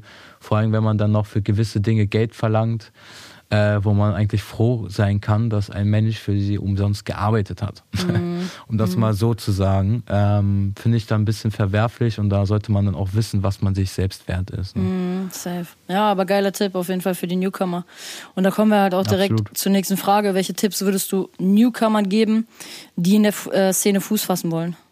Ja, also muss ich direkt drauf einlenken mit einem aktuellen Thema, wie ich finde, ähm, weil in den letzten Jahren doch viele, viele sehr gute Sample Packs auf den Markt gekommen sind. Und da kann ich ganz klar sagen, seid ehrlich zu euch selbst, macht ehrliche Musik, lernt das Handwerk, um euch im Endeffekt selbst zu reflektieren, nämlich in eurem eigenen, ja, Signature Sound, würde ich schon sagen. Also im Endeffekt will ja irgendwo ein bisschen unique werden und auch dann aus der Masse herausstechen. Und das tut man auf gar keinen Fall, wenn man sich ausschließlich an Sample Packs bedient und daraus dann irgendwie hochqualitative Tracks produziert, die aber eigentlich gar nicht das eigentlich ja das eigentliche Ich darstellen. Ich habe sehr mit sehr vielen Künstlern äh, Gespräche gehalten, sehr vielen Newcomern auch, ähm, die gesagt haben, ja, ähm, ist irgendwie alles geil und so, aber irgendwie fühle ich das dann doch nicht so 100%, weil es nicht das ist, was ich selbst gemacht habe. Und da sind wir genau bei dem Punkt, versucht halt wirklich euch das anzueignen, irgendwie möglichst viel selbst zu machen, weil so, wie ich schon sagte, sticht ihr am Ende aus der Masse heraus und könnt dann auch irgendwo auf der erfolgreichen Schiene, wenn das gewollt ist, arbeiten. Mhm. Weil wenn man einer von Millionen ist, der diese Sample Packs benutzt und das Witzige daran ist, dass die meisten, die einfach Drag and Drop dann auch ins Projekt ziehen und da gar nicht viel dran arbeiten oder das vielleicht mal versuchen zu editieren, mit den Sample quasi zu arbeiten, dann waren das ungefähr 300 andere, die das genauso gemacht haben. und das fällt dann schon ein bisschen auf, auf jeden Fall. Vor allem die Leute, die halt auch, oder die Künstler und Produzenten, die halt auch schon länger im Business sind, die hören das doch direkt, oder ja. nicht? Ey, du weißt gar nicht, wie viele Samples ich teilweise höre, die ich vor sechs Jahren gehört habe. Vocals, die wir, die wir vor sechs Jahren schon nicht benutzt haben, weil wir alle wussten, hey, wenn wir jetzt das Ding benutzen, lachen sich alle innerlich ein, weil alle diesen Vocal schon mal abgespielt haben. ich meine, diese, jeder bedient sich aus denselben, sage ich jetzt mal, Quellen mhm. hauptsächlich und irgendwo tauchen immer dieselben Pakete, also die Sample Packs auf oder auch ähm, ja, Libraries, wo halt immer dasselbe drin ist. Und klar, das, das wiederholt sich ja irgendwann immer wieder. Ne? Gilex 2.0, Gilex 3.0, Gilex 4.0, Gilex Ja, das gar nicht mal, das gar nicht mal. Also Gilex hat auf jeden Fall einen neuen Meilenstein gesetzt, würde ich sagen, in der Produktion, mit ab definitiv. Aber er ist jetzt nicht der Grund dafür, warum das so äh, entstanden ist. Das ist, liegt letztendlich an jedem Menschen selbst. Ne? Jeder ist für sich selbst verantwortlich, verantwortlich und für das, was er auch tut. Und wenn du dir es einfach machen möchtest, dann ziehst du die Samples da rein. Und wenn du Bock hast, daraus vielleicht noch was Geiles zu machen, dann arbeitest du mit den Samples. Und das ist halt irgendwo der große Unterschied. Ne? Mhm. Ja, im Endeffekt, da habe ich mit äh, Chrislix auch halt drüber geredet im Interview hier auf dem Podcast. Wer es noch nicht gehört hat, kann auf jeden Fall auch da gerne mal rein, reinhören. Ist auf jeden Fall super viel Mehrwert dabei. Aber da hatten wir auch diese Thematik, dass wenn du halt wirklich erfolgreich sein willst, irgendwann in diesem ganzen Business, dann musst du mit der Zeit einen uniken Sound kreieren. Ja, absolut. Und musst du. Ist wirklich so. Ähm, und das ist auch schwierig. Weil, wie gesagt, du musst halt aus der Masse herausstechen und ähm, wenn man sich schon am Anfang an anderen großen Samples, sage ich mal, bedient, dann fängt man an, ähm, seine Kreativität extremst zu beeinflussen. Mhm. Und zwar wirklich krass. Ich kenne das selber. Ich habe ganz am Anfang teilweise Tracks nur aus Samples produziert und ja, du hast es da wie Lego zusammengebaut, aber im Endeffekt hätte das jeder andere mit den Samples auch. So, und das ist halt irgendwo, wo du dann auch irgendwo eingeschränkt bist, wenn du es einfach nur stumpf nutzt, sage ich mal. Ne? Mm, total. Klar. Last, nee, nicht last but not least, aber wir haben die zweitletzte Frage. Timix aus der Community fragt, wie kommt man am besten an Gigs? Ja, äh, das ist natürlich eine Frage, die beschäftigt jeden Künstler, der gerade anfängt, aber dazu muss ich auch gleich äh, das Wasser aus dem Glas nehmen. Heutzutage arbeiten tatsächlich die meisten großen Veranstalter vor allem mit Booking-Agenturen hauptsächlich zusammen, was natürlich nicht heißt, dass es auch ohne geht, aber bei großen Festivals und Veranstaltern wird aus jahrelanger Expertise mit Booking-Agenturen gearbeitet. Ist ja im Endeffekt ähm, auch smarter, ne? Also man hat ja, ja einen größeren Pool an Leuten und es ist halt, man hat einen Ansprechpartner und es ist auch viel smarter für Korrekt, die. und darum geht es den meisten auch. Also da ist einmal ein fließendes Business, sage ich immer. Die arbeiten seit Jahren zusammen. Seit 10 Jahren, 15 Jahren arbeiten die teilweise mit den Labels zusammen und die wissen einfach, die buchen den und dann ist dann weil alles andere macht die Agentur. Ne? Also Abwicklung, Kommunikation, das sind da alles wichtige Dinge, die auch irgendwo auf einer professionellen Ebene dann abgewickelt werden und das auch verlangt wird. Und viele Künstler, gerade im Newcomer-Bereich, haben diese Expertise gar nicht und können gar nicht professionell auftreten. Mhm. Das ist unmöglich. Das kann ich mir auch gut wenn ich sie dann ja. möchte. Aber wenn du mit 19 Jahren äh, introvertiert ähm, wie da ähm, dich verkaufen sollst, was du ja im Endeffekt machst, du verkaufst dich ja als mhm. Person. Du möchtest damit ja im besten Fall Geld verdienen. Und da gehört ein bisschen mehr dazu, als äh, nur zu produzieren. Da gehört auch ein bisschen Persönlichkeit dazu und halt auch Kontakte. Ähm, aber um mal auf das Thema zurückzukommen, nicht, dass jetzt die kleinen Künstler Angst bekommen und nie wieder nach Bookings Sich fahren. einscheißen, Alter. genau. Ähm, der beste Part dabei ist eigentlich immer A, sich wirklich nach einer Booking-Agentur äh, umzuschauen. Da haben wir in Deutschland mittlerweile ein paar gute. Und ähm, sich das eigentlich damit auseinanderzusetzen, sich das mal anzuhören. Man kann natürlich aber auch hier und da anschreiben einfach. Dann schreibt man sie einfach an äh, mit dem, was man vielleicht einfach, wie man sich selbst repräsentieren möchte. Aber da muss ich ganz klar sagen, auch aus Erfahrung, auch weil ich da natürlich in den letzten Jahren mit jemandem zusammengearbeitet habe, der auch die Bookings macht, ist es wirklich so, dass da unzählige Anfragen reingehen und dass die meisten überhaupt gar keine Lust haben, sich das erst durchzulesen, weil das einfach unmöglich ist, das alles zu beantworten. Und dazu kommt es noch, dass viele Künstler keine Geduld haben, was auch dazu führt, dass sie dann mehrmals nachfragen und eigentlich schon fast ins Ausschießt, weil ich habe auch die Erfahrung gemacht, äh, nachdem ich dann mit dem Veranstalter mich dann doch irgendwann mal gebucht hat und mir das gesagt hat ins Gesicht, ähm, wenn man jemanden anschreibt, man bekommt keine Antwort und man schreibt dann nochmal, dann hatte es schon einen Grund, warum die Antwort nicht gekommen ist. Sich dann darauf aber zu beziehen, dass beim zweiten Mal ja vielleicht die Antwort kommt, ist noch viel, viel unwahrscheinlicher, weil derjenige sich auf der anderen Leitung eher genervt fühlt. Mhm. Und das ist halt einfach auch Fakt, was man oft nicht sieht, weil man voller Aufregung sich ja irgendwie so präsentieren möchte. Also, Hallo, warum schreibst du nicht? Weil man gesehen hat, dass er gerade online war zum Beispiel. ist ja auch irgendwie logisch. Würde ich vielleicht auch im heutigen noch manchmal machen wollen, aber es, ich sag euch, wie es ist, es bringt gar nichts. Im Gegenteil, es wird eher so einen kleinen Negativhaken hinterm Namen haben, wo dann immer heißt, ach, Kleisky bzw. Kleisky, der ist doch schon wieder, der, der nervt mich schon wieder. Nee, den, den buche ich nicht. Und das bleibt dann auch erstmal so im Kopf. Egal wer du bist, egal wie du mit dem Menschen in Kontakt gestanden hast. Es gibt einfach Dinge, die dich negativ darstellen, obwohl du es gar nicht bist. Und das sind solche Kleinigkeiten oftmals. Mhm, crazy. Nicht, hätte ich gar nicht gedacht. Ja, ja, doch. Also im, was die Booking-Welt betrifft, das ist manchmal sehr, also es ist schon Achterbahnfahrt manchmal mhm. auch. Es mhm. kommt auch immer vom Veranstalter zum Veranstalter auch drauf an. Mhm. Ähm, generell noch ein kurzer Tipp auch dazu. Es sind da auch so viele Partys, die gar nichts mit großen Veranstaltern zu tun haben.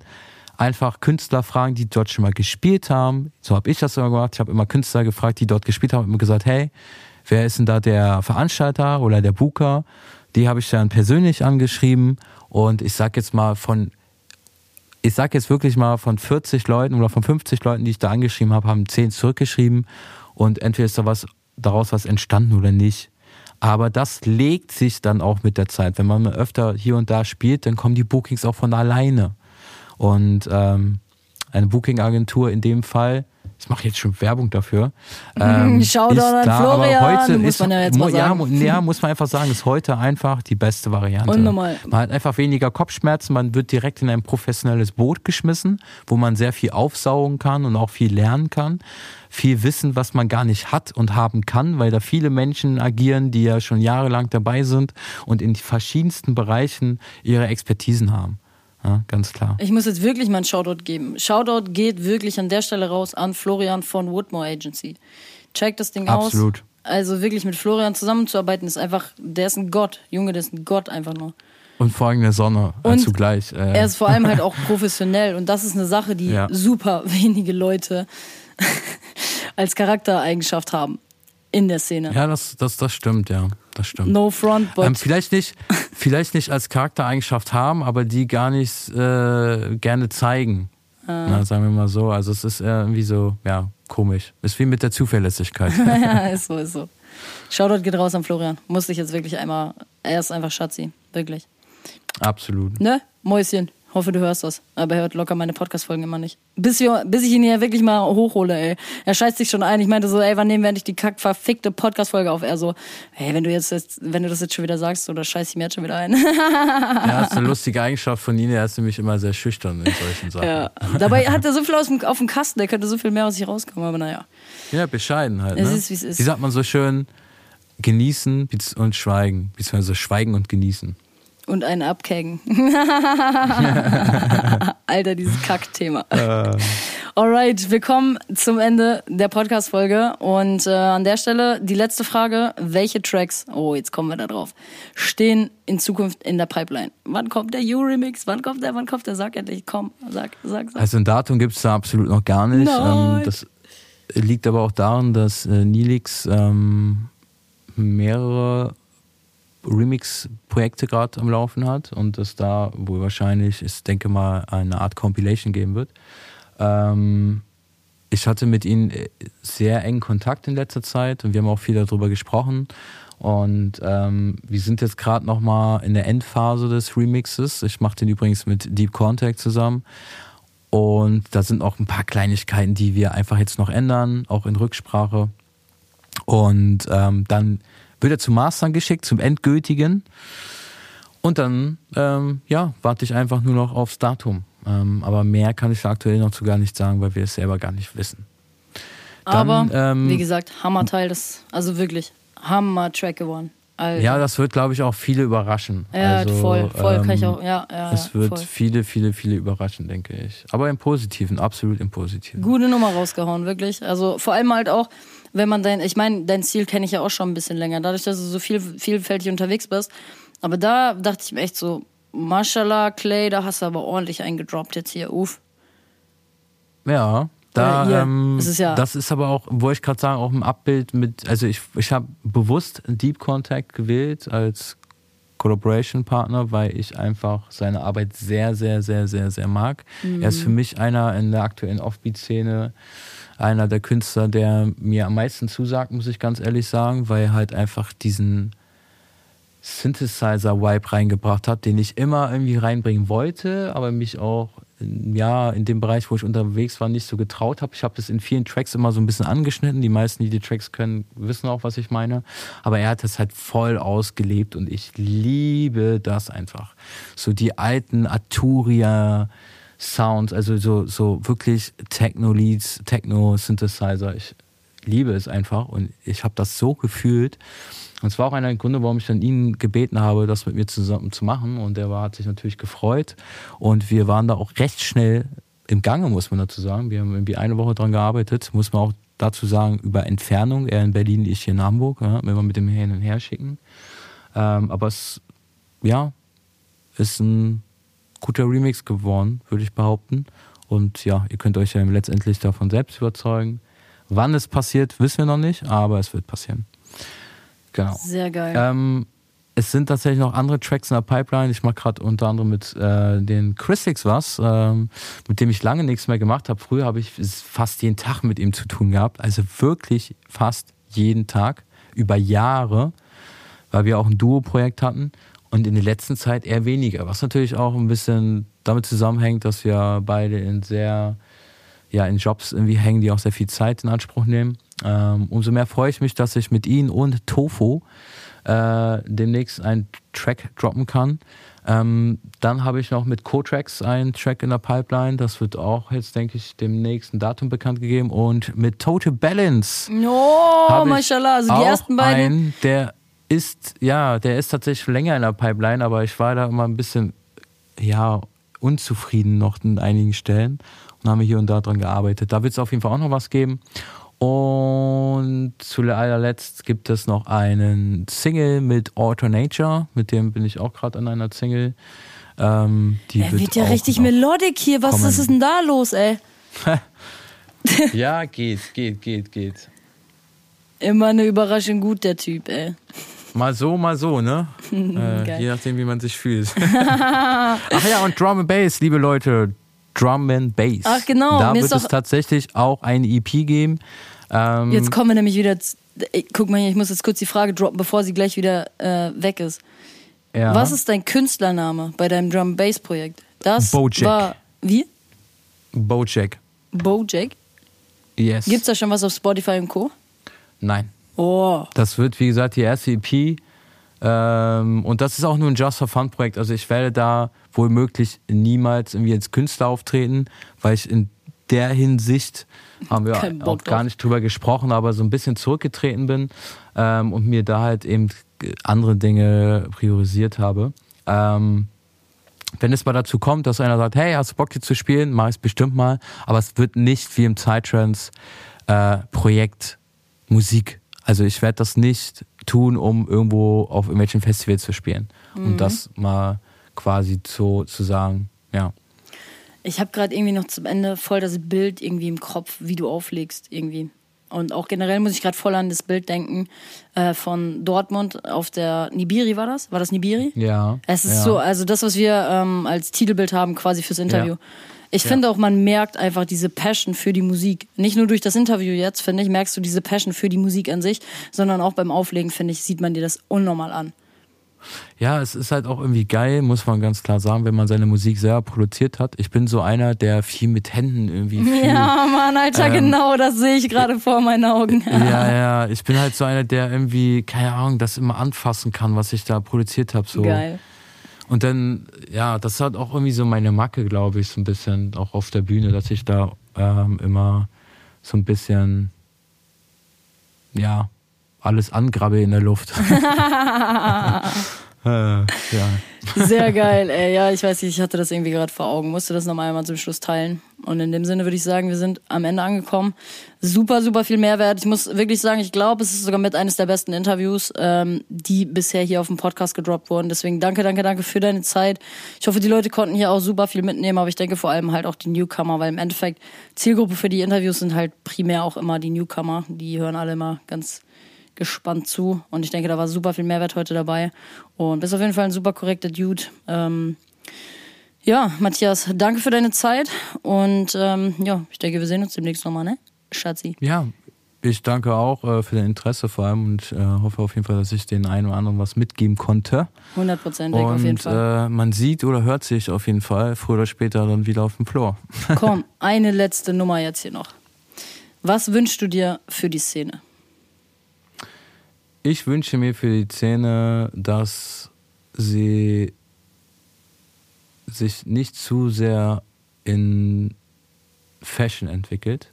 Im Sinne Ey, von. Psyworld Clothing, nein, Junge! nein, nein, nein, nicht so. Nein, nein, nicht so. Sondern eher im Sinne von äh, sehen und gesehen werden. Das ist irgendwie in den letzten Jahren so ein bisschen stark geworden. Was nicht Schlimmes ist, aber ähm, man merkt schon, dass so ein bisschen teilweise, ja, ich will jetzt nicht sagen, der Vibe verloren gegangen ist. Ich glaube, das ist irgendwie so was, was jeder sagt.